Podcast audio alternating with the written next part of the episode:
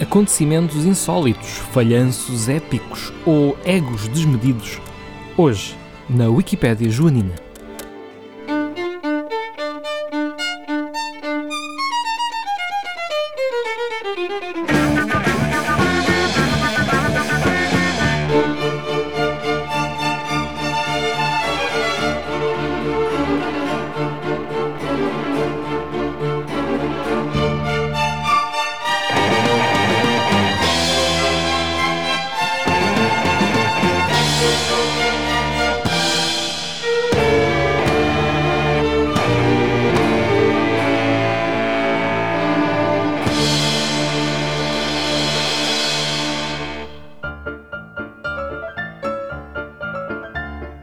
E sejam bem-vindos de volta à Wikipédia Joanina. É verdade, estamos de regresso para uma nova temporada aqui na grelha de verão da Rádio Universidade de Coimbra e também em podcast, no Mixcloud e noutras plataformas. E não poderíamos começar esta temporada de melhor forma. Hoje vamos lidar com todo o tipo de falhanços épicos, gente com soberba a mais ou que planeou mal as coisas, acontecimentos insólitos, enfim, esse tipo de coisas.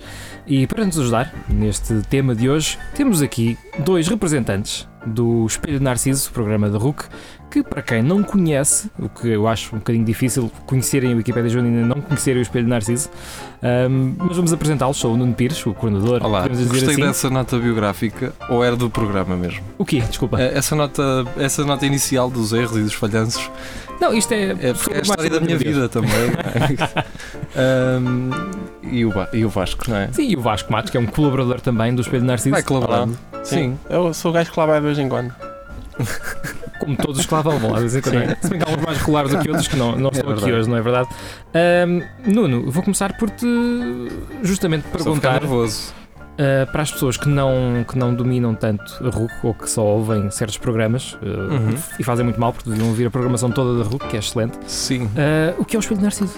O Espelho Narciso é, é um programa, aliás, o nome diz tudo. Uh, se as pessoas ouvirem o nosso programa e disserem, "Epá, estes gajos são muito. Aqui isto parece uma egotrip, não é? Quer dizer, Espelho Narciso faz todo sentido, não é? Somos nós a olhar para o nosso reflexo e nosso reflexo enquanto quatro amigos, enquanto portugueses também. Uh, olhamos para nós e para a nossa sociedade e, e depois é no fundo uma conversa uh, ao sabor do vento, não é? É assim, vamos agarrando nos temas que, que vão marcando de alguma forma a atualidade, vamos falando de coisas por vezes mais específicas, uh, filmes, séries também, uh, portanto há espaço para tudo, vamos tentando deixar a nossa marca e não nos moldarmos por. Pelas pessoas que nos ouvem, quer dizer, Uhum. é interessante que elas nos ouçam, mas por, por aquilo que nós dizemos e não por aquilo que poderemos vir a dizer. E para perceberem, eh, tu, tu tinhas dito há pouco na, na abertura que, como não conhecer o Espelho Narciso, a realidade é que 70% das pessoas que nos ouvem em Portugal são de Lisboa e do Porto. Portanto, 12% representam Coimbra. Eh, ou seja, hum, deixa Eu, aqui eu começo a chegar à triste conclusão que em Coimbra ninguém ouve a RUC. Uh, sim, uh, ou seja, eu chego à, à, à conclusão de que a RUC, uh, a emitir em FM, chega a 12% de, de, do seu público. Ou seja, há oito vezes mais pessoas que estariam interessadas em ouvir os conteúdos, pelo menos online, não é? Para além de estarmos em mais de 20 países, que é uma coisa de sermos ouvidos em, em Sim, mais de 20 sim. países, epá, que é, é fixe. Gostamos de ter esse feedback, mas uh, não nos moldamos à- àquilo que as pessoas querem que, que- que falemos. Aliás, muitas das vezes acabamos por ser uh, demasiado duros com as pessoas, até que gostam de nós, ou, ou com coisas que acabamos por gostar e, e depois criticamos. Muito bem. Eu vou passar agora àquela pergunta que nós fazemos como praxe a todas as pessoas que vêm aqui ao programa pela primeira vez, que é que espécie de alunos eram vocês a história? Uh, eu, eu era sempre aquele aluno que os professores uh, viam grande capacidade, mas que, mas que eu acabava por não. Lá está, se calhar também um bocado influenciado por essas críticas positivas, acabava por, uh, por me deixar estar. Uh, mas, mas sim, tinha particular interesse. Aliás, no outro dia ouvia o, o Serafim, um, um locutor também Uhum. aqui da rádio, que já faz um, se calhar o programa mais antigo desta rádio, o Clepsidra.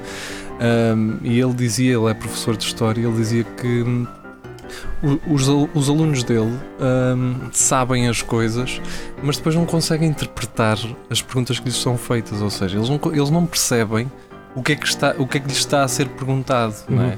Quer dizer, eles sabem eh, as datas, sabem os intervenientes, sabem, sabem tudo isso e É depois essa a abordagem educativa atual, é introdu- introduzir à força o conhecimento. Exatamente. coisas, E isso foi eh, essa a narrativa histórica foi sempre algo que me interessou. Portanto, é- eu, eu, eu adorava ver eh, o professor a falar sobre, sobre a, a matéria, sobre, porque ele, ele realmente vivia muito a, a- aquel- aqueles acontecimentos históricos. Portanto, ele dava-nos, ele transmitia-nos aquilo numa, numa ótica muito, muito pouco formal. Pá, e isso, essa sempre foi pelo menos o gosto que tive uh, pelas aulas de história. E atenção, não fiquem, não, não fiquem aqui à espera que, que eu traga muitos argumentos para este programa em termos históricos, mas uh, pelo menos da, da experiência que tive enquanto aluno, claro, foi essa. E, e o que me empolgava mais nas aulas era esse, esse testemunho do professor, não é? Que, que era muito empolgante e, as pessoas uh, gostavam muito disso, pelo menos na altura, agora não sei. Sim, senhora. Eh, E tu, Vasco? O que é a história? Ainda bem que faz essa pergunta só agora. Eu tive negativa na, na prova global e, e tive também negativa no quinto ano. E não, não sei, queres que eu diga? Eu pá, gosto de história. Mas normalmente tipo as coisas que, que tenho que curar para os testes não, não saem nos testes. Isso é perfeitamente natural. Eu também, eh, eu gosto de matemática, nunca tive positiva. Bem, foi uma primeira abordagem então aqui aos nossos dois convidados. Para além dos nossos dois convidados, como sempre, temos a companhia do nosso especialista residente em tudo, o João Simões. Olá a todos. Ora, então hoje vamos começar por falar de hum, alguns eventos que, que ficaram nas entrelinhas da história, não, são, não vamos falar aqui de grandes coisas, ah, mas que são episódios que foram marcantes por uma razão ou outra e que são relembrados hoje, em parte, porque são trazidos ah, à volta pela internet, que gosta sempre de ir buscar, ah, picar memes aqui e ali, encontrar coisas curiosas que se calhar nos livros de história não aparecem. Uh, e há alguns casos uh, específicos que, que ganharam uma nova vida com a internet, podemos falar deles mais à frente.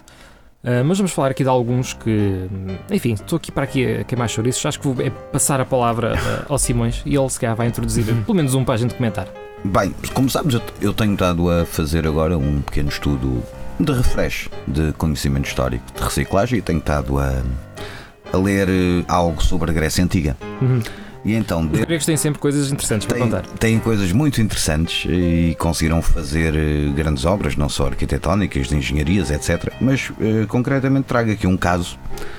ah, que é um caso que ocorreu no século III a.C., ou seja, já depois da conquista de Alexandre Magno, houve uma dinastia que se estabeleceu no Egito, que foi iniciada por um senhor chamado Ptolomeu Sóter, depois vai ser o, o antepassado da super famosa Cleópatra, depois que se envolve com o Júlio César e com o Marco António. Mas um dos seus antepassados, o quarto rei desta dinastia, era um senhor chamado Ptolomeu IV, e era um senhor que sofria de uma.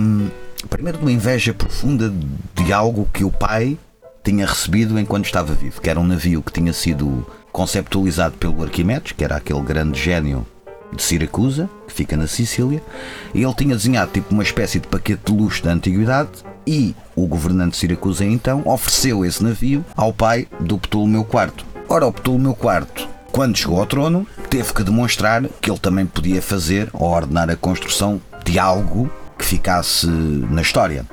Então ele ordenou a construção de um navio tipo catamarã gigantesco, equivalente àquilo que é a dimensão de um porta-aviões atualmente, chamado Tessaconteres, ou 40, porque supostamente tinha 40 filas de remadores de um lado e outro e que supostamente deveriam conseguir impelir o navio para navegar em alto mar. A questão engraçada disto é que o navio nunca chegou a sair do porto de Alexandria porque, segundo aquilo que consta das fontes antigas, nomeadamente Plutarco, Romano e um outro senhor chamado Calixto de Rhodes e mais dois ou três, referem que o navio foi construído, esteve no porto de Alexandria, só que não andava, porque era excessivamente robusto e pesado Uhum. que não conseguia sair da localização onde tinha sido erguido. E haveria outro problema que seria coordenar 40 gajos eh, a- a remar, não é? 40 não, 4 mil e tal. Ah, Também 40 era a fila de remadores, Ah, de um lado e do outro. Ou seja, 4 mil. eh, portanto, isto. eh, eh, e voltando ao tempo atual, não é?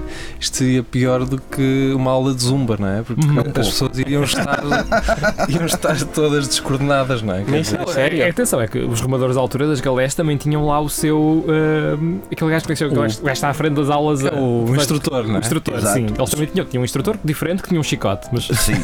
E supostamente esse navio. mas era um instrutor também. Era mais motivador, não é? É motivação, não é um chicote, é Mas o- motivação. Mas o Nuno tem um ponto, porque apesar de teres 4 mil e tal remadores, supostamente tu deverias ter 400 ou 600 oficiais, que eram os que coordenavam os grupos de remadores. Agora, como é que tu articulavas 400 ou 600 indivíduos para trabalharem todos em conjunto para conseguirem movimentar. Para, para literalmente remarem todos para o mesmo lado. Exatamente. Sinais de fumo. Eu, se- eu, eu, se estivesse nesse tempo, eu ordenaria então que se construísse um barco mais leve só para poder ver eh, o aparato, não é? Quer dizer, eh, seria engraçado eh, meter as pessoas a ver, a tentar perceber como é que iriam articular 4 mil pessoas. Seria engraçado. Seria. Eu sim. tenho uma pergunta que é: Isso era no Egito, certo? No Egito, sim. O barco era maior ou mais pequeno que uma pirâmide? Ou mais pesado? Então eles conseguem fazer as pirâmides e não conseguem pôr um barco no rio? Ah, é assim, o barco chegou. Ele vai, a- vai, vai todo de uma vez e as pirâmides foram aos bocaditos. Mais, mais, as pedras das pirâmides vieram transportadas de barco. Mas não foi naquele, se calhar. Não, não foi naquele. Não, não foi. Não foi nesse. Não, mas de facto, não sei, o navio. Lá está, para a dimensão que eu já vi de reconstruções digitais do navio, esteticamente e tecnicamente falando, dificilmente o navio conseguia ser eh, navegável, ou seja, conseguia pôr-se a navegar. Ou seja, basicamente aquele foi um exemplo de megalomania extrema do rei Ptolomeu IV, que quis demonstrar: eu mando, eu sou o governante e quero suplantar o meu pai. Pronto. Então o senhor devia ter um complexo profundo em relação ao seu pai Uhum. e àquilo que o pai tinha conseguido fazer durante, durante a sua vida. Mas isso depois acaba por ser um paradigma de vários monarcas ptolomaicos. Sim. É que vão fazendo cenas cada vez mais loucas para tentar superar o seu antecessor. Se, se- se nós, lá está, se, se voltarmos aos dias de hoje, nós ainda hoje presenciamos esse tipo de coisas, só que eh, as pessoas hoje são loucas, mas ah, existem engenheiros eh, e, e arquitetos, se for na construção, que chamem a atenção. Olha, se calhar isto não vai dar, Pois. sabes? Não é? Portanto, as pessoas, eu acho que hoje as pessoas ainda o fazem. Portanto, isto é, isto é, eu acho que a história é sempre é cíclica, ah, mas vai se renovando em algumas Uhum. perspectivas. Não é? As pessoas vão se formando, as pessoas vão tendo a noção de, de como é que as coisas são feitas, da, da sua construção, do seu, do, seu, do seu trabalho. Mas isto é cíclico. Essa ideia do. Mas não posso fazer porquê? Não é? O que é que, que, é que me impede de fazer? Vou fazer o maior do mundo, o maior de, de, de alguma vez feito, não é? Exato. É, é- Ele, ele não era lá do Egito, para não? O Ptolomeu Sim. era um monarca egípcio. Ok. Ou seja, já era a quarta geração descendente dos macedónios. Então podemos considerá-lo já, já Mas egípcio. tipo, os estudos dele, sei lá, o knowledge dele, os estudos, É a sabedoria já vinha do outro lado. Estou a perguntar porque o barco devia ser de madeira, certo? Era de madeira, era um navio construído todo E no. Egito é um sítio onde não há muitos, muitos eucaliptos, nem pinheiros. Sim, por isso é que o tesouro do reino foi quase à falência depois da construção deste E navio. se calhar ficaram sem rolos para pôr por baixo, Tão bem, para, para depois tirá-lo de lá. tão bem. Tão bem, mas de facto isto foi um custo demasiado grande em termos de dinheiro e em termos de, de manpower, de, de homens. Mas de facto o tesouro do Egito, depois nos reinados a seguir, sofreu consideravelmente porque os, grande parte dos materiais, como disseste, e bem, não havia no Egito, então tiveram todos que vir importados da, da Síria, do Líbano, etc. E tudo isso pagava-se a preço de ouro. Onde é que o Egito fazia dinheiro? Cereais. Cereais? Cereais, fundamentalmente À cereal. beira do Nilo só? Era. Sim, Ok. As sim. margens do Nilo, por causa das enchentes eh, do, do rio, eram extremamente férteis. Mas o Egito era considerado um dos celeiros do Mediterrâneo. Aliás, é um dos objetivos estratégicos porque Roma depois acaba por anexar o Egito e durante vários séculos o Egito basicamente é o celeiro de Roma. Ainda, Ah. ainda bem que existe o Egito. Exatamente, exato. Então se calhar não havia cerveja, não havia pão. A cerveja tens razão, porque foi no Egito que a cerveja começou. Também? Eh, no- e no entanto, nos dias de hoje, a cerveja do Egito, se calhar, não, não tem grande. Não, lhe é não vale coisa, não. lhe é atribuído grande valor. Mas olha, não é? que não lembras daquele programa que uma vez a gente viu sobre a história da cerveja? Uh, sim, um, um, um comentário do Dom Jolly. Exato. Dom Jolly, que é um comediante, mas ia Uhum. fazer um documentário sobre cerveja. Exato, e a primeira foi sobre o Egito, e de facto ele provou cerveja egípcia e no documentário considerou-a relativamente atual, boa. Obviamente, a Um, maior parte eu, dos- acho, eu acho que tu não percebeste a piada. É que ele provou a cerveja egípcia no hotel depois de ter andado duas semanas sem beber uma pinga, Ah, porque no Egito é pronto. proibido vender álcool. Exato, porque é um Ah, país islâmico. Pois, Portanto, qualquer zurrapa que lhe metessem à frente naquela última noite, eu acho que ele, Ok, para ele era a melhor cerveja do mundo. Pronto, ok, não apanhei essa, não apanhei, não apanhei esse peculiar. sim, se calhar também não apostam tanto na produção, uma vez Também não embaliva. Quer dizer, Ela ser boa. E a cerveja egípcia era um bocado. era mais pão do que cerveja. Está cheia de areia. Eram umas papas. Era, mas era assim que pagava aos funcionários. Exatamente. Tem cerveja? Tem Em cerveja. cerveja. acredito. Aliás, conheço alguns empreiteiros por aqui que ficariam muito bem eh, nessa condição. Não, A pagar em cerveja. Sim, sim, sim. E se calhar muitos eh, assalariados que iam gostar também. Sim. Tão bem, tão bem. Tinhas um crivo para tirar a areia da cerveja? Antes de... Ahm, o João já aqui falou num barco e é curioso que há histórias eh, extremamente interessantes com, com barcos. Nós não vamos fazer assim uma coisa cronológica porque isso é aborrecido e é muito século passado. Vamos já dar um salto enorme até ao século XVII. ahm, já que aproveitar eh, a dica do João que trouxe aqui à memória um barco, eu vou falar de outro barco muito famoso eh, que também teve uma vida curta por causa de alguns problemas. Exato. Um, desde logo, vocês sabem que uh, até há cerca de 60 anos atrás, um dos nomes mais populares na Europa, especialmente no norte da Europa, era Adolfo, Sim. uh, que caiu um bocado em desuso depois por, uh, por alguma razão. Um, mas antes disso, o nome Adolfo era extremamente popular por causa de um monarca do século XVII, um monarca da Suécia chamado Gustavo Adolfo, que, entre outras coisas, era um homem da ação Sim. E gostava muito de se, eh, por exemplo, meter no meio do seu exército, eh, disfarçado, eh, e assumindo o nome de Capitão Garce. Garce, que era o acrónimo de Gustavus Adolfus Rex Svedia, portanto, Gustavo Adolfo, rei da Suécia. E pronto, ele gostava muito de se imiscuir no meio do seu exército, Exato. Como Por é Capitão Garce, para conviver de perto com os homens. Um homem etc. empreendedor, não é? Que, Ia que- para a guerra também? Ou era só tipo aos canecos? E ia para os canecos e ia para a guerra. E morrer na batalha. E já vamos falar disso também. Ah, mas a a verdade é que este, este senhor era daquelas pessoas, de facto, pá, um rei todo poderoso, toda a gente lhe fazia continência, não é? Poucas pessoas lhe faziam frente, Uhum. talvez mesmo só o seu chanceler, e mesmo esse não era todos os dias. O que é certo é que ele tinha alguma soberba também, e uma das coisas que ele empreendeu foi justamente a construção ah, de um navio, ah, ao qual muito modestamente chamou Vaza, que era o nome da sua dinastia, o seu nome de família. O Vaza, quando foi construído em 1627, era somente o maior barco do mundo. Pelo menos o mais poderoso em termos de armamento. Ah, estava recheado de canhões de bronze de uma ponta à outra. E esse funcionava. Ele foi lançado à água em 1627. Tinha lá ah, gelo e a Também, escorregar. vá, mil, 1600 anos Havia- depois, não é? Havia algumas, havia algumas reservas sobre se ele ia funcionar ou não, mas o que é certo era que o rei estava a meio de uma campanha militar e precisava de um, de um navio almirante forte para empreender a sua guerra na Polónia. E então, em 1627, depois de muita insistência do monarca, o navio é finalmente lançado à água e consegue navegar cerca de uma milha náutica antes de tombar para o lado, com a primeira rajada de vento. Isto perante o olhar de vários dignatários europeus que vieram de todo o lado assistir ao lançamento Ah, daquela oitava maravilha do mundo. antes de seres que ele tombou, a minha, a minha- o que estava-me a passar na cabeça era coitados dos polacos. Os polacos nunca lhes chegaram a pôr a vista em cima porque o barco chegou mesmo. É literalmente a primeira brisa forte que, que saiu do porto de. Já não lembro se era o porto de Visby, acho eu. O barco tombou literalmente, tinha muito peso em cima por causa daqueles canhões todos e então ficou lá fundeado na Bahia até, até ao século XX. Quando foi recuperado, e hoje até existe um Museu Vasa Exato. ah, na Suécia, onde está muito preservado o, o- o casco do barco. Em que cidade? Eu penso que será mesmo em Visby, Não, não, em Estocolmo. em Estocolmo É mesmo. no Museu Naval de Estocolmo. Uhum.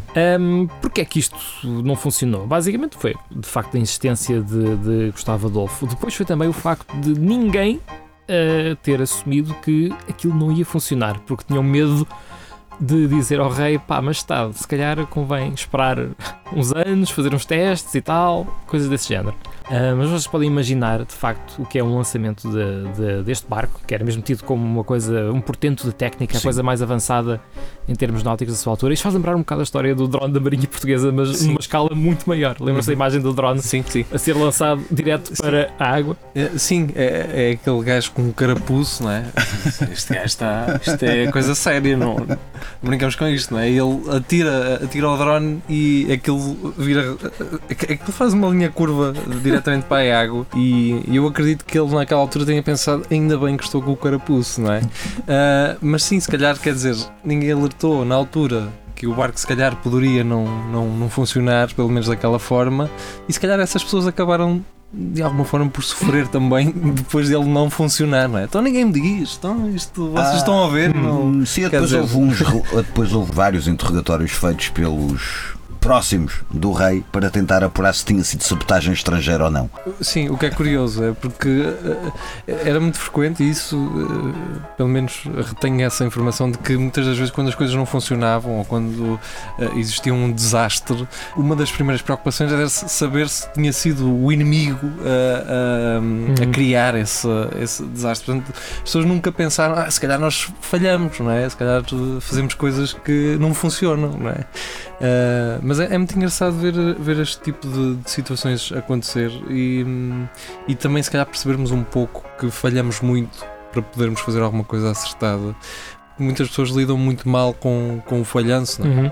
É, têm um ego muito elevado e depois quando falham isso destrói por completo a, a sua, o seu ego, a sua, a sua vontade de fazer coisas e quer dizer, olharmos para a história e percebermos que os falhanços estão muito presentes eh, e, e quando falamos em falhanços falamos de, de, de, de pessoas que estão no poder, não é? Uhum. Que são principalmente elas que, que, que produzem estes falhanços. Pá, é, isto também de alguma forma faz-nos olhar um bocado para nós e, e percebermos que hum, a nossa vida vai ser assim, Sim. não é? feita de Sim, falhanços. é feita de sucesso e de falhanços É e os verdade. falhanços servem de aprendizagem para o futuro, na maior parte dos Sim, casos. Só que não é um barco, não é? Não é, não é um barco. Não são barcos, não são barcos. Uh, neste caso, um, o, o destino do, do Vaza, o triste destino do Vaza, depois foi mais tarde entendido como um presságio do triste destino da própria dinastia Vaza, Uh, porque apenas 5 anos depois, o capitão Garz, não é? O Hum. Gustavo Adolfo. Decidiu mais uma vez envolver-se na resfrega de uma batalha quando não precisava. Uh, era uma batalha que estava praticamente ganha para o seu lado. E ele envolve-se lá e decide fazer uma carga de cavalaria para ir. eh, para não perder a ação, não é? A batalha está quase a acabar, ainda não fiz Uhum. nada. Vou lançar uma carga de cavalaria e vou, vou eu eh, conduzi-la. Eh, o que é certo é que ele acabou por se perder no meio do fumo dos canhões e de, um bocado no voeiro também. E acabou por ser eh, recheado de balas inimigas. Mas Pronto, ao perdeu do resto dos seus homens. menos morreu a fazer aquilo que gosta e Eh, segue. Não só morreu, como depois a sua dinastia também acabou por não sobreviver. Ele só tinha uma filha que eh, ficou eh, para a história pelas piores razões. Sim, e foi o pai. fim. Não, não saiu ao pai E propriamente. quais são as razões, se, se, se conseguires Uh, basicamente era a Cristina, da Suécia, que foi imortalizada até pela, pela Greta Garbo num filme clássico, uh, Sim. A Rainha Cristina, onde ela, basicamente líder de um país protestante, acaba por se envolver com o, o diplomata uh, castelhano e católico e assim, aquilo causa uma mata de problemas na, na Suécia, enfim, Sim. e basicamente a dinastia cai com ela, Sim, ela abdica. Ela É. abdica. é obrigada a abdicar. é obrigada a abdicar pelo Oxense Tierna, que era o chanceler. Exato, o chanceler que já vinha do tempo Sim, do, do Gustavo que, que já tinha uma, uma ligação muito, uh, pelo menos pelo Sim, que percebi, Muito já forte com, com o pai dela. com o pai dela, não é? Ela não iria se- provavelmente resistir a essa, a essa pressão. Ah, mas um, E não sei se ela não se terá convertido ao catolicismo. Converteu, ela morreu em Roma. Pois. Depois ela converteu-se ao catolicismo e foi ver para Roma. E foi o fim, basicamente, da dinastia Vaza. Portanto, o, o barco foi quase um presságio. Foi o barco Vaza e a dinastia Vaza, que no prazo de 5 anos foram os dois. vazou tudo. Vazou tudo. Vazou tudo. Ah, bem, João, queres trazer aqui outro exemplo qualquer? Outro exemplo, então ainda vamos falar aqui de um segundo exemplo da antiguidade, que é uma curiosidade interessante, que é sobre Esparta. Acho que todos vo- vocês já devem ter Sim. ouvido falar Também de tinham barcos. Não, neste caso não é barcos, neste caso é como é que uma cidade poderosa se torna um animal de zoo. Um animal de zoo? ou um zoo de. de- Eras bom para escrever artigos, aqueles artigos daquelas revistas eh, modernas, não é? Como é que, como é que és? Repete lá outra vez. Eh, Como é que, como é, como é que, eu- como é que eu disse? Agora já se esqueceu. Já me é esqueci, tarde. já Ah, passou. Aquelas- Estava a ver aí um, eh, um, um título para um artigo da New in Town. Ah, exato. Mas eh, Esparta, vocês sabem, pronto, já ouviram falar de Esparta e viram aqueles filmes que saíram aqui há uns anos dos 300, do Leónidas, das Termópilas, etc, etc, etc. Ou seja, isto para dizer que Esparta sempre foi uma cidade que disputou na Grécia Antiga a hegemonia com Atenas e acabou por vencer Atenas no fim de um conflito que ficou conhecido como a Guerra do Peloponeso. Depois, eh, Esparta durante uns anos assumiu a liderança das várias cidades gregas até ser substituída por outra, pronto, dentro de um processo histórico de substituição de uma potência hegemónica por outra. Sim. A parte engraçada é que Esparta, os espartanos sempre foram diferentes dos restantes gregos, diferentes não só na maneira de estar e na maneira de viver, como na forma de gerirem o seu Estado em termos políticos. Ou seja, Esparta nunca deixou de ser uma monarquia, ao contrário de grande parte dos outros Estados gregos, e era um Estado que era excepcional porque garantia iguais direitos entre homens e mulheres, como cidadãos, e garantia-lhes o acesso à propriedade às mulheres e elas podiam gerir propriedade, que era uma coisa que não acontecia praticamente em nenhuma das outras cidades Estado gregas e as próprias mulheres tinham o mesmo tipo de treino e disciplina militar que os homens e chegaram a querer participar nos Jogos Olímpicos, mas nunca lhes foi permitido porque era uma competição onde competiu uma data de atletas nus. Já naquela altura havia tentado ao pudor. Queriam provar bagajas? Houve uma vez uma espartana que se conseguiu infiltrar e acho que chegou a ganhar uma competição, mas depois o título foi retirado porque, pronto, Levou uma bandana. Mas era isso que quer dizer. Se, se o problema fosse os Jogos Olímpicos eh, Exato. e o resto se mantivesse tudo, epá, então estaríamos melhor que nos dias de hoje. é verdade, é verdade. é? De- Deixa-me só perguntar-te uma coisa. Essa tomada de, de posse é? por parte de Esparta, como é que.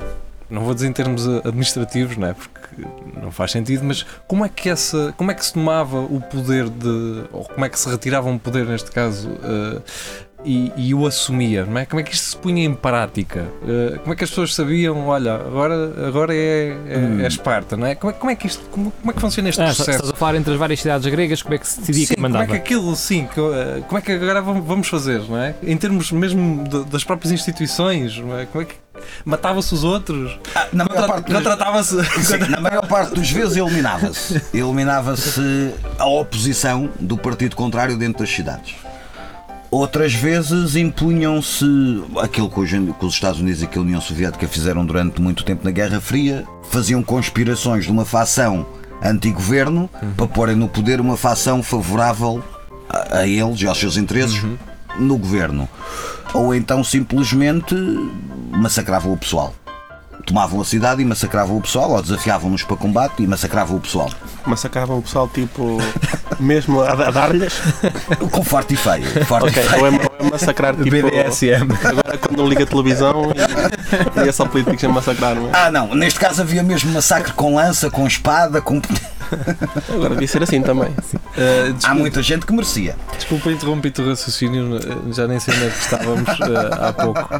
Estávamos aí Sabes, com. Ele estava a falar de, do quão Esparta era conhecida por Ah. ser uma cidade temível pela sua Exato. organização e, pelas Exato. suas, e pela liberdade dos seus habitantes. Exatamente. Mas posteriormente o que é que aconteceu? Esparta, como todas as cidades, entrou em declínio porque Esparta tinha uma instituição chata, porque Esparta tinha um sistema de castas muito Presente. estanque, muito Ah. estanque. Ou seja, havia tipo 1, 2% da população que eram considerados os cidadãos espartanos, que eram os que tinham os plenos direitos. Depois tínhamos à volta 10, 20% que eram os estrangeiros ou povos aliados, chamados periecos, pronto, que faziam. ah, Eram os funcionários que trabalhavam a metalurgia, os campos, geriam os negócios, etc. Administradores até das propriedades espartanas, porque era proibido aos espartanos trabalharem a terra, ou seja, a sua única prática era a prática da guerra e o seu treino para a prática de ações bélicas e militares. E depois tinhas para aí tipo 70 e tal por cento da população que eram ilotas, que basicamente eram escravos do Estado. Não eram de cidadãos, eram do Estado. Que depois os distribuía pelas várias famílias espartanas e eram eles que guardavam o gado, trabalhavam a terra, etc. O problema é que esses 1, 2% de espartanos não se reproduziam assim tanto. Tanto que os espartanos consta que gostavam até mais estar na caserna com os seus colegas do que propriamente com as mulheres em casa. Sim. É, Isso é muito moderno. É muito moderno. É Mais moderno do que pensamos, não é? Quer dizer, os outros 70% do zoeu reproduziram-se, não é? Exato. Mas eram escravos na mesma, porque nascendo de um casal de ilotas mantinhas a condição. Hum. Não havia, seja, não havia mobilidade. Não havia mobilidade social, a não ser que conseguisse escapar. Ah, e depois os ilotas eram também aqueles indivíduos que todo o espartano jovem, para se iniciar na idade adulta, tinha que matar um ilota à traição. Tipo apunhalá-lo, estrangulá-lo, espancá-lo até à morte, mas tinha que o apanhar desprevenido. E isso tinha que ser testemunhado pelos seus colegas, que era a forma dele entrar. Devia ser muito estranho ser um ilota nessa altura. Pensar que está. Epá, tenho a sensação que estão a olhar para mim. Está a seguir. Alguém me está a seguir. é? E depois, eh, eu- quando disseste isso, que eh, os outros tinham que estar a ver e a avaliar, vem-me à cabeça aquele, aquele júri do, do, do Portugal tem talento, não é? exato, exato. E, e a virarem a cadeira, não, não, eu gostei deste, eu gostei da forma como ele estrangulou. Exatamente. Ah, depois disso, Esparta tinha esse problema dos espartanos, porquê? Porque os espartanos morriam. Ah, por incrível que pareça, morriam. E então, Esparta, no século II a.C., era uma cidade que tinha perdido completamente o poder, ou seja, estava restrita ao seu território natural. O último governante de Esparta, que era um senhor chamado Nabis, tentou juntar as últimas hostes espartanas e reconquistar a posição de Esparta no Peloponeso, que é aquela península mais a sul, na Grécia atual. Falhou e foi derrotado por uma coligação de outros gregos e de tropas macedónias, levando a que a Esparta fosse saqueada pela primeira vez na história e forçada a entrar numa organização, que era a Liga Aqueia, que controlava a zona do Peloponeso. Os indivíduos da Liga Aqueia, depois em 146, tiveram um azar daqueles porque se puseram contra Roma. Tendencialmente, como caso histórico, os povos que combatiam contra Roma corria-lhes mal. Foi o que aconteceu com os aqueus e com a cidade de Corinto, foi pilhada, destruída. E os espartanos, que faziam parte da Liga, não mexeram uma palha para auxiliar Corinto, também porque tinham sido derrotados no passado, e forçados a entrar na Liga Aqueia. O que acontece depois é que temos escritores como Políbio e outros do século I. O que é que aconteceu a Esparta? Esparta, como não combateu contra Roma, foi tratada com um estatuto favorável pelos romanos.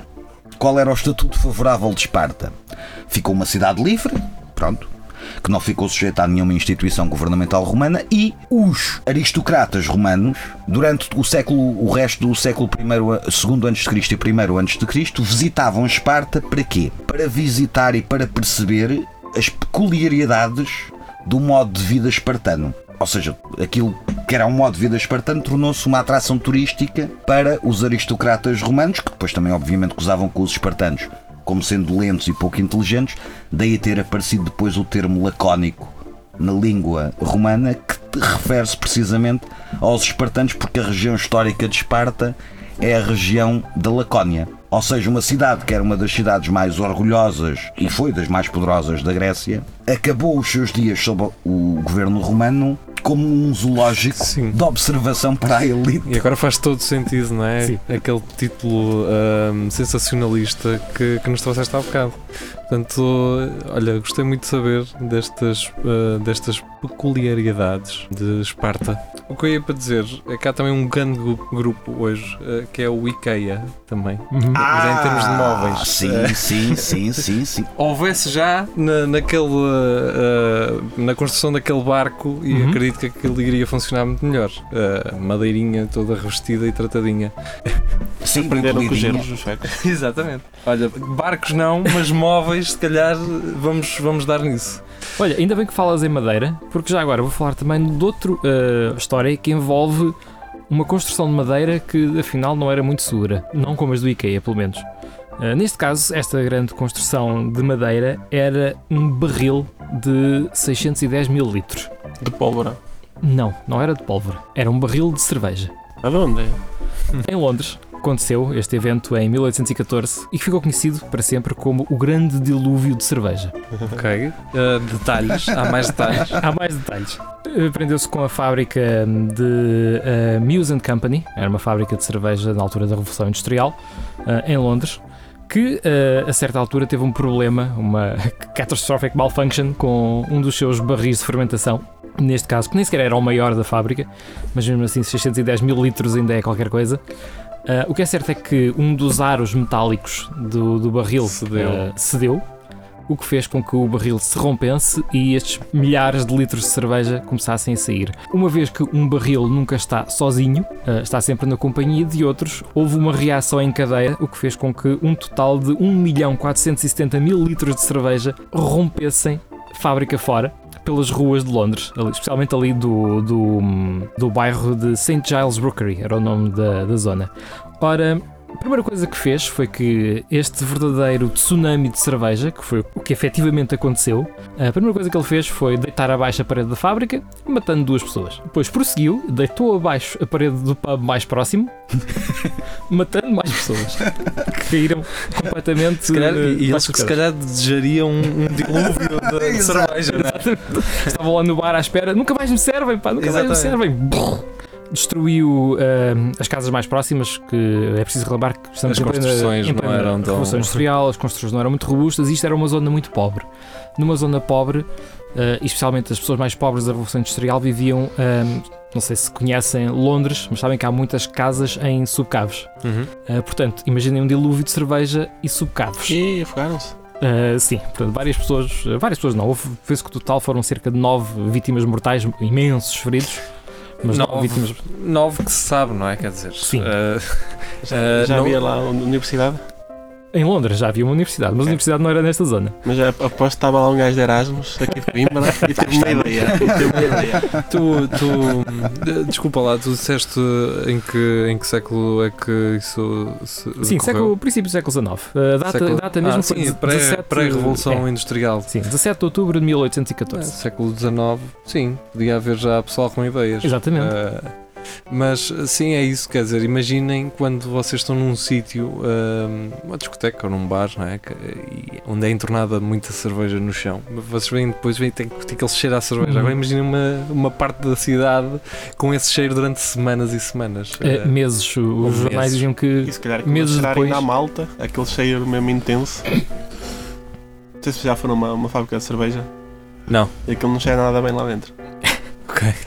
Bem, depende, se, calhar se gostares do cheiro da cerveja. É muito intenso. cheira Hum, aquele malte. Tem a não é? ver com o, o malte que está. É, sim. E a fermentação também, não é? Quer dizer, uma reação Claro, que claro. liberta eh, um, um, um cheiro não muito agradável. O que é certo é que o, o evento trouxe, apesar das vítimas mortais, trouxe centenas de pessoas para a rua que tentaram apanhar o maior número daquela cerveja grátis que conseguiam. Ah, e isto levou até a indicações de que várias pessoas terão morrido na- mais tarde, não no, no dia do, do dilúvio, mas mais tarde, eh, por envenenamento por álcool. Porque tentaram salvar o maior número de pessoas, engolindo o maior número de cerveja que conseguiam. Pois, eh, eu parece que estou a imaginar o pessoal com, com toalhas eh, a passar e depois a, a torcê-las para a boca. Exato. Eh, não, eh, quando falaste de, de um dos maiores barris, eu pensei que seria também assim como, como os navios, uma. Não, não, nós vamos ter o maior Hum. barril. Afinal, não foi, não é? Mas Sim, o que me estava a correr é, é aqueles, eh, aqueles concursos que fazem, é, que são muito célebres, não sei se é só em Portugal ou não, que é fazer o, o maior de tudo, não é? O maior Sim. bolo rei de não sei quê, o maior. Ah, sim. E eu pensava que era isso, que era numa demonstração Sim, sim, do sim. não, vamos fazer um barril, Um barril. gigante e, e isto vai dar certo. Claro que não. Não, mas por acaso aqui também havia chicos espertos. Uh, algumas das pessoas, como eu disse, era uma zona muito pobre e eu presumo que ser afogado por cerveja não seja um espetáculo bonito. Será sempre um espetáculo invulgar e, como tal, algumas das famílias das vítimas uh, exibiam mais tarde, dias depois, os corpos para as pessoas pagarem e irem vê-los. Uh, o que resultou em que, por exemplo, numa das casas, o peso das visitas fosse tanto no quarto da vítima que o chão abateu e foram todos parar à cave cheia de cerveja. O que é uma ótima visita guiada. Não, não Já valeu. Exatamente. Valeu ou não valeu? Algo único que não, não se repetirá, pelo menos naquela casa, não é? Por incrível que pareça, eh, a companhia Muse Company não foi à falência. Eh, o Estado até interveio e, e pagou eh, os estragos. E E se enfim, calhar havia investimento do Estado na própria fábrica. é possível, é possível também. Pelo menos na pessoa de, de membros da família real, não me aderiria nada. Ou alto- outros pares do reino, é perfeitamente normal em Inglaterra. Só cá em Portugal é que a nossa nobreza nunca quis meter as mãos no negócio, porque Se tivesse feito, teríamos tido um país talvez mais empreendedor mais cedo. A Inglaterra Ah, nunca tiveram problemas, a alta nobreza em, em sujar as mãos. Na Holanda também. Ambos esses países são bons exemplos disso. Sim, verdade.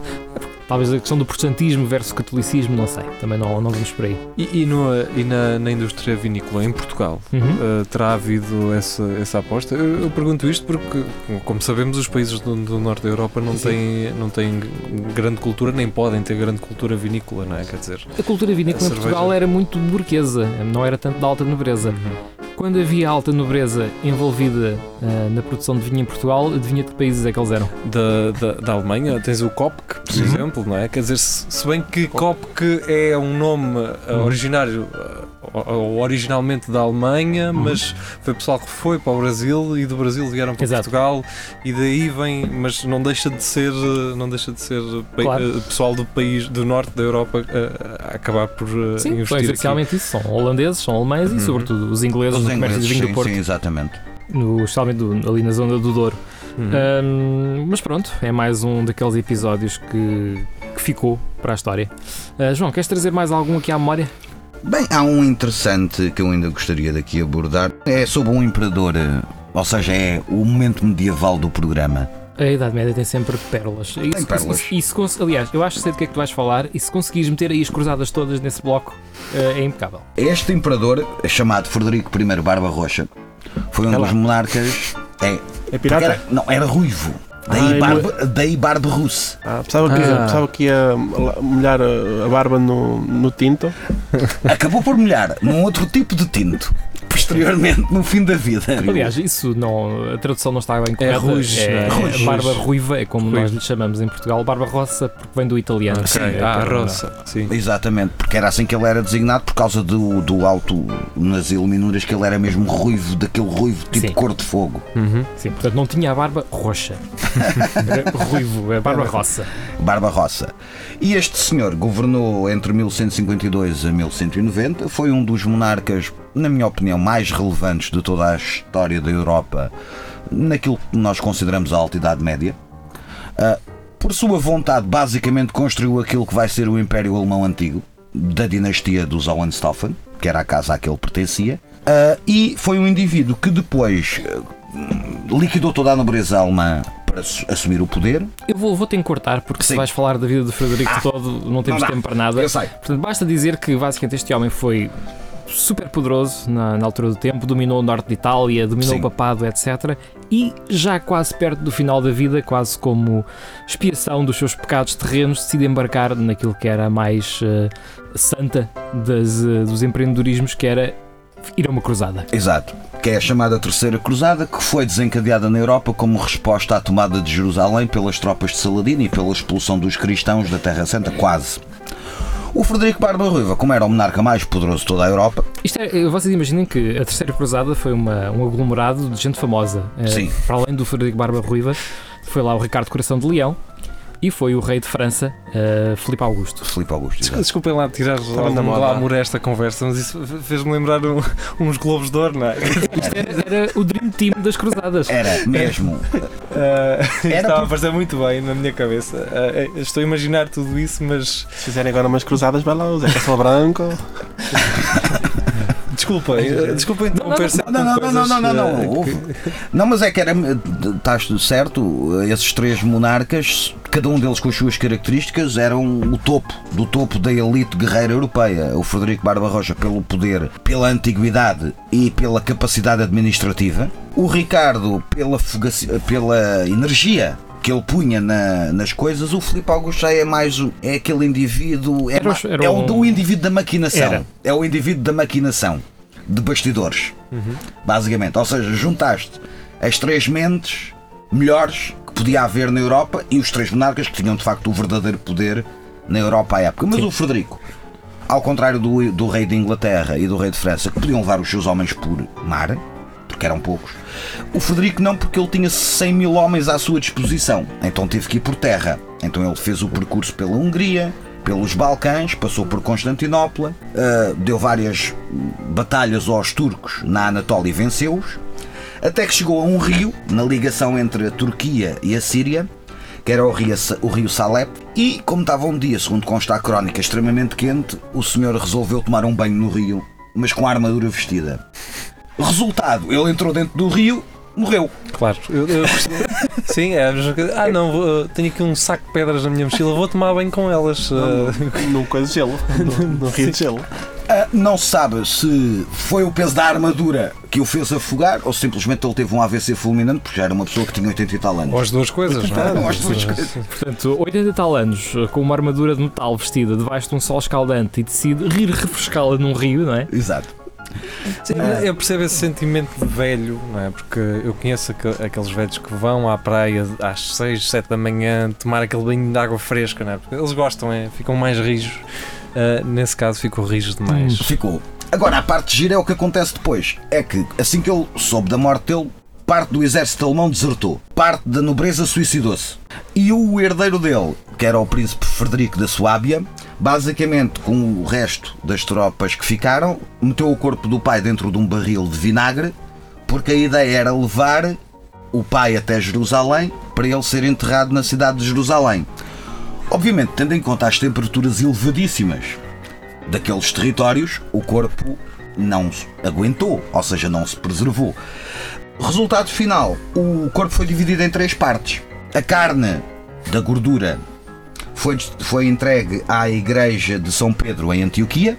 Os ossos foram para a Catedral de Tiro, que era uma grande cidade também cruzada, e os órgãos internos, nomeadamente o coração e os pulmões, foram enviados para a cidade de Tarso, que ficava no sul da, da atual Turquia, basicamente. Portanto, se formos por esses lados e nos oferecerem pickles da Alemanha, Não se calhar aceito. pensamos duas vezes. Sim. Exato. O- o- a minha ideia, o que eu iria dar, não é? Que aquela ideia portuguesa, que era meter uma salgadeira, levar Sim, para lá, exato. meter um bocadinho Mas em água. Lá está. Mas faltava o sal, foi Era o vinagre, mas o vinagre não Pois, serviu. não deu. Depois, o, o neto dele vai ser também famoso porque vai liderar a chamada Sexta Cruzada, excomungado. E atenção, a excomunhão na Idade Média era uma coisa Muito- muito, muito relevante porque a pessoa não podia entrar em igrejas, os nobres podiam não matar legitimamente, ou os camponeses podiam não eliminar ah, porque ele estava fora da lei de Deus, etc. E o neto dele, que era o Imperador Frederico II, fez esta cruzada excomungado, depois de vários anos a prometer: Eu faço, eu faço, eu faço, mas estava preocupado com outras coisas, nomeadamente na Alemanha e com o reino da Sicília, que ele também tinha herdado por causa do casamento dos pais. Então ele faz a cruzada, chega a Acre e, em vez de combater, opta pela negociação. Exato, ao, ao fim de cinco cruzadas de gente a tentar entrar em Jerusalém à força, chega lá este imperador alemão excomungado, que nem sequer lá devia estar, e simplesmente diz: Posso ficar com Jerusalém? E, e comunicou com o sultão Fatimida do Cairo, o sultão aceitou. Mas sem contrapartida, não quer dizer. A contrapartida era que ele não podia erguer muros na cidade de Jerusalém, nem podia manter uma guarnição militar na cidade de Jerusalém. Ou seja, Ou basicamente. seja, pôr-te a jeito, não é? Deixaste a jeito.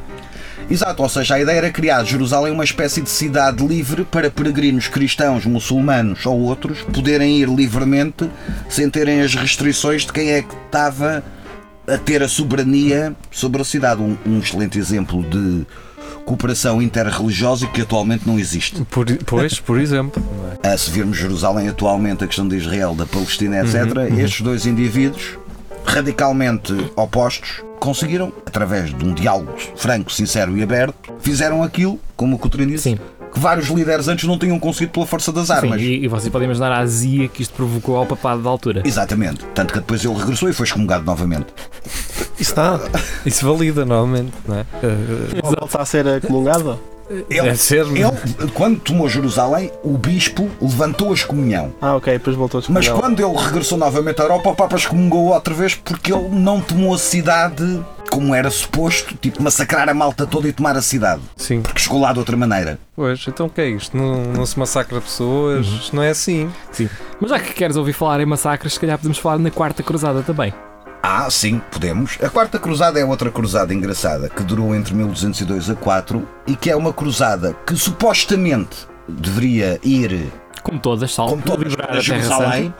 Só que neste caso foram os italianos, nomeadamente os venezianos, que manipularam os líderes da cruzada e Sim. também já não tinhas indivíduos como o Frederico Barba Rocha e outros a liderar o Basicamente tens uma série de nobres eh, menores, não é? Exato. Que chegam a Veneza e dizem precisamos de boleia para a Terra Santa. Estamos falidos e não temos dinheiro. Quanto é que vocês levam? Não, não, eles não tinham dinheiro. Sim. Por isso é que eles foram para Veneza. ou, ou tinham algum dinheiro, só que o líder de Veneza, que era um senhor chamado Enrico Dandolo, pôs-lhes um preço super elevado para fazer o transporte de todas essas forças com a armada veneziana. Os líderes da cruzada, epá, mas nós não conseguimos pagar. E o Papa, pois, mas eu também não tenho dinheiro. Vocês querem invadir um espaço e não têm Exato. dinheiro? Então, mas. Sugestão dos venezianos, então vamos fazer aqui várias operações militares. Sim, vamos fazer um acordo. A gente dava-vos boleia, mas pelo caminho vocês ajudam-nos a cobrar umas dívidas que a gente tem aí com o Estado da zona. E vamos conquistando várias cidades no é processo. muito, é muito cinematográfico, pá. Acho que poderiam fazer muito mais eh, ficção Isto, televisiva. às vezes a realidade é mais estranha do que a É ficção. verdade. Este senhor Henrico Dandolo, ele esqueceu-se de referir, tinha 94 anos Exato. e era cego. Pois exato, E no entanto, foi na, na- na expedição, foi. passaram pela cidade de Zara, que é ali na Croácia Que atual, saquearam. Que saquearam, por várias cidades ali à volta da Grécia que saquearam. E eh, chegaram a Constantinopla para serem recebidos pelo imperador eh, bizantino, supostamente seu aliado, e Saquearam a cidade. lá está. Portanto, deixa- permitam-me que faça esta observação. E o ouvinte agora vai levar a mão à cara, mas esses, esses gajos basicamente eram mitras. Não é? Exato. Vão no comboio, aí temos que fazer 15 minutos de espera ali em Aveiro, então vamos saquear eh, enquanto cá estamos. Eh, mas sim, quer dizer, a história acaba por, eh, por trazer às vezes muito, muitos pedaços bons de, de não ficção, mas que são realmente que, que nos eh, dão al- algumas curiosidades que são fantásticas, Uhum. como essa do ai não temos dinheiro, então vamos pelo caminho, vamos, vamos ali resolver uns problemas que eu tenho eh, Para pagar a passagem. pagar, exatamente. Então, e, e depois qual é que foi o desfecho? O desfecho foi que basicamente a tomada de Constantinopla extinguiu o Império Bizantino, que era o principal aliado dos Estados cristãos da Europa e que tinha sido por causa do Império Bizantino que os cristãos europeus tinham de facto ido combater contra os muçulmanos e tinham desencadeado as cruzadas. Fez a criação de uma série de Estados tipo vassalos que nunca mais conseguiram governar os territórios do Império Bizantino convenientemente, permitindo que os turcos fossem tomando cada vez mais territórios que eram cristãos, mas que foram perdidos para a religião muçulmana, e garantidamente foi a, a cisão definitiva entre aquilo que vai ser a Igreja Ocidental Católica e a Igreja Ortodoxa Grega, porque Constantinopla era também a sede do Patriarcado de Constantinopla, que era o principal patriarca, ainda hoje é, da Igreja Ortodoxa Grega. Então aí foi definitivamente a separação definitivamente entre a Igreja Católica e a Igreja Ortodoxa. Agora deve estar alguém da claque dos Super Dragões a ouvir dizer: Estão a ver? É, É assim que se faz. É assim que se faz, exatamente. Próxima vez que formos numa expedição a Lisboa, quando voltarmos também, saqueamos tudo pelo caminho. autostrada, onde a gente pararmos, Estações de serviço, Estações de serviço, tudo que é. tudo. Eh, e metas as clube depois no cego. Portanto, como o João referiu, isto acabou No por. eh, como o João estava a referir, isto acabou por levar também ao crescimento da- dos turcos que vieram a fundar o Império Otomano mais Exatamente. tarde, que, Sim, e e- que deu origem à Turquia Sim, atual. e 300 anos depois tinham conquistado a Europa Oriental toda. Sim, tinham chegado quase até às portas de, de Viena.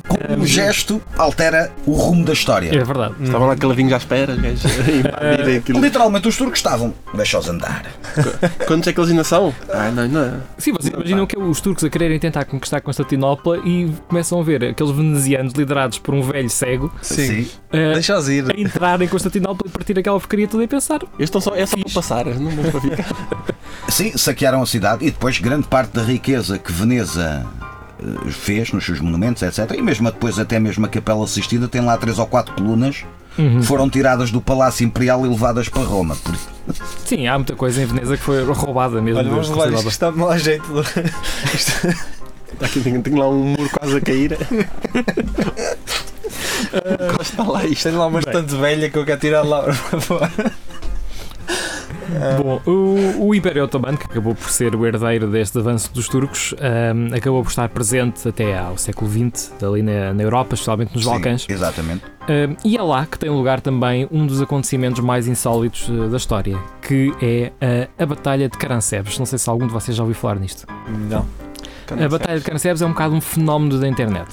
É um evento que poucas pessoas se lembravam antes do advento da World Wide Web, eh, que ganhou uma nova vida aparecendo nestes sites de curiosidades, eh, a tal ponto que as pessoas começaram a dizer isto não pode ter sido real, isto foi inventado para a internet, isto foi um gajo qualquer em casa que inventou isto. E o que é certo é que também não há eh, fontes muito detalhadas sobre o que aconteceu, mas cada vez mais, agora que as pessoas sabem do que é que estão à procura, começam a aparecer, pá, de facto, no ano, neste ano, as pessoas falaram disto. Nós é que não prestámos atenção. Eu, do lado da internet, eu estive desse lado, que é do lado que eu presenciei coisas eh, ainda nos anos 90 com a internet que, que talvez hoje seria impensável as pessoas acreditarem nisso. Uhum. Não é? Quer dizer, eh, só de pensar que tu conseguias entrar num- num- num- numa. numa através de um, do site da PT conseguias entrar nos servidores deles de Sim. uma forma completamente facilitada, sem passwords, sem autenticações e que hoje é, seria extremamente impensável, mas pronto, na- em relação à história não, isso Não, mas uh, efetivamente, que eu, antes uma pessoa podia escrever o que quisesse na internet tudo, também. tudo, podias Não fazer havia quase tudo. Sim. Eh, aliás, há uma. Desculpa se estar a desviar um bocadinho, mas eh, eu eh, de tempos a tempos meto-me na, na Darknet e só para Uhum. divagar. E hum, uma das coisas uma das muitas coisas engraçadas sim também há coisas engraçadas lá. Hum, há lá fóruns muito interessantes alguns de con- de conspiração mas pronto isso são outras coisas. Mas encontrei lá eh, textos eh, relativos hum, ao, a, a Coimbra e relativos eh, ao início do, do Polo 2 da, da Universidade de Coimbra do Departamento de Engenharia Informática em que dá conta que três engenheiros, eh, ou ainda não engenheiros, mas Uhum. estudantes da- da- da- do Departamento de Engenharia Informática, portanto, cerca ali de 2000, eh, teriam eh, então entrado no- nos servidores da PT, a PT que eh, servia linhas diretas para, para o Departamento, ou seja, quer dizer, vamos-lhes dar uma via de comunicação, mas vamos-lhes dar também uma porta de entrada para entrarem nos nossos servidores. Portanto, há histórias muito engraçadas na, na Darknet que as pessoas não fazem ideia de que, de que existem, para além de muita música. Há lá música boa, feita de maneira pouco ortodoxa, mas Dark Music. sim, Dark, Dark music. Music. Eh, desculpa, desculpa ter feito esta parte, mas também faz Não, parte pá, da é- história. faz já, parte, já faz parte da história. Sim, Há lá instrumentos musicais feitos com eh, ossos humanos. Se as pessoas estavam vivas eh, e morreram só para o efeito, Hum. não sei, mas que existe, existe. Por exemplo. Medo. Ahm, voltando aqui então à batalha de, de Carancebes, porque é que eu disse que isto é uma coisa que as pessoas pensaram isto não pode ter sido real? Ahm, de facto foi um evento da guerra entre o Império Austríaco e o Império Otomano na altura e o exército austríaco, vocês têm que perceber que era feito de, desde logo, muitas nacionalidades. Portanto, havia checos, havia alemães, havia franceses, havia croatas, eh, sérvios, polacos, para além dos Sim. próprios austríacos. Portanto, E era um exército, e húngaros também, um exército com muitas nacionalidades e com muitas línguas. O que eh, nem sempre ajuda à comunicação. Na noite de 17 de setembro de 1788, o exército eh, austríaco chega então à cidade de Carancebes, perto do rio Danúbio. Parte do exército separa-se e é enviado como eh, uma força de, de- de scouting para ver onde é que estaria o inimigo. O que é certo é que a força de scouting acaba por encontrar eh, um grupo de ciganos que eh, lhes dá algumas indicações. Epá, o exército turco estará para aquele lado e tal. Já agora vocês parecem cansados, querem um bocado de schnapps? Ah, e pronto, e este- estes então começaram a beber ah, à grande. Uh, Se com bons ciganos eles deram banhada aos gajos. Não sei se seria esse o objetivo.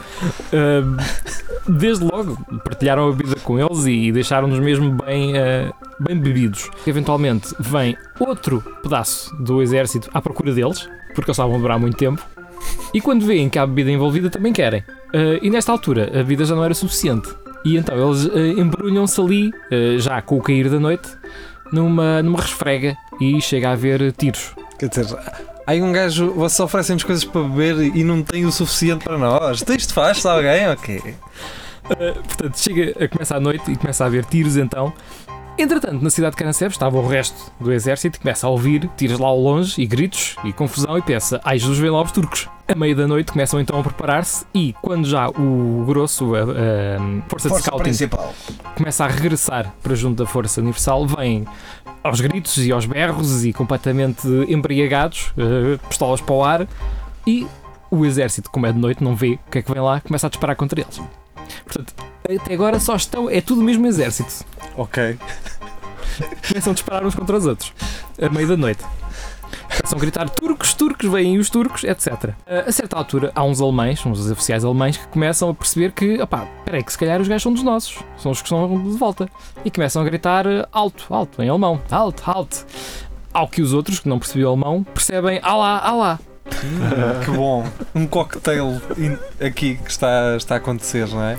Portanto, ao longo da noite, isto em vez de acalmar as pessoas, eh, aumenta ainda o caos e eh, eles começam todos à batatada uns com os outros. Chega ali eh, às primeiras horas do sol e dizem as fontes que já há cerca de 1200 austríacos mortos. Portanto, é uma batalha, de cara, a batalha de Caransebes, é uma batalha onde o exército austríaco lutou contra ele próprio porque se embriagou. Algumas horas depois chegam os turcos, a sério, Então isto já acabou. e veem o exército todo desfeito. Isto não era para ser às 5. Um gajo chega aqui e isto já, está, já acabou. Então. Ah, Uh, e de facto, de facto, as histórias uh, mais detalhadas sobre este evento só aparecem 40 anos depois do, do, dele ter acontecido, supostamente. Muita gente diz que foi por causa disto, por causa de não haver assim uma fonte muito detalhada da altura, é inventado. Outros dizem que foi simplesmente vergonha exato, que que ele eu ia- esteve envolvido. era o que eu ia Que não sugerir. esta história a ninguém. Exato. Mas, mas é, normal, é normal que isso possa acontecer. Quer dizer, nós olhamos para isso de- de- desta, desta forma assim insólita, mas não é. Quer dizer, pá, tu com pouca visibilidade, não, isto não havia iluminação de rua, não havia. É Exato. difícil. Nem é? sequer havia. E a um, bibobadeira? Sim. havia bodeira, não, nem sequer havia uniformes ainda standardizados. Sim, portanto, sim. Mas não é igual. preciso irmos muito longe. Na guerra do Iraque, nós ouvimos várias vezes relatos Uhum. de forças norte-americanas a bombardear, bombardear- a, a bombardear britânicos Sim. e a matar britânicos, por isso. Sim, sim. Eh, quer dizer, é- é- isso não é assim. É insólito se olharmos por- com um lado Uhum. cómico, mas para um lado prático, isso é muito. Isso pode acontecer. Eu poderia fazer isso, não é? Eu poderia. Porque, não é? Eles lá não estavam a beber preocupados com o balão que iam a conduzir. Ou, não tenho guerra, pá, não posso beber. Exato. Acredito que não tenha sido essa a preocupação deles, não é? Quer dizer, agora com fraca iluminação e ouvir gritos ao fundo, já os gajos cegos, não é? Porque estavam, estavam cegos, então é mandar tiros, não é? Eh, isso é completamente normal. Eh, Ou é foguetes? Esqueceram-se de levar a sinalização. exatamente. Exatamente. Colete refletor. Bem, e com esta, com esta refrega, acho que chegamos ao fim desta odisseia de hoje para estes eventos históricos. Não sei se querem acrescentar alguma coisa. Eh, passou rápido e, portanto, é um sinal. Acho Se que forem combater, não bebam. É isso. Exato. Não, não bebam. E certifiquem-se sempre se, eh, se as pessoas estão a falar uma língua que, que vocês entendam na, na, na plenitude. Não, não misturem várias. Ou, ou só perguntem mesmo se era o inimigo. A não ser que eh, sejam engates, mas isso é convosco. eh, vocês são poliglotas nesse sentido, é uma coisa que é convosco. Agora, quando é para a guerra, eh, experimentem falar sempre a mesma língua. Convém. Como muito bem. Muito obrigado, Nuno, e muito obrigado, Vasco, por terem estado aqui no. Wikipédia Junina de hoje. Foi um prazer estragar-te o programa. Podem vir cá estragá-lo quando quiserem. Correu muito bem. Ah, muito obrigado então por terem estado cá. João Simões, muito obrigado como sempre. Tá O bom, programa tá. volta Obrigado. na próxima semana com outros temas. Até lá. Até lá. Tchau.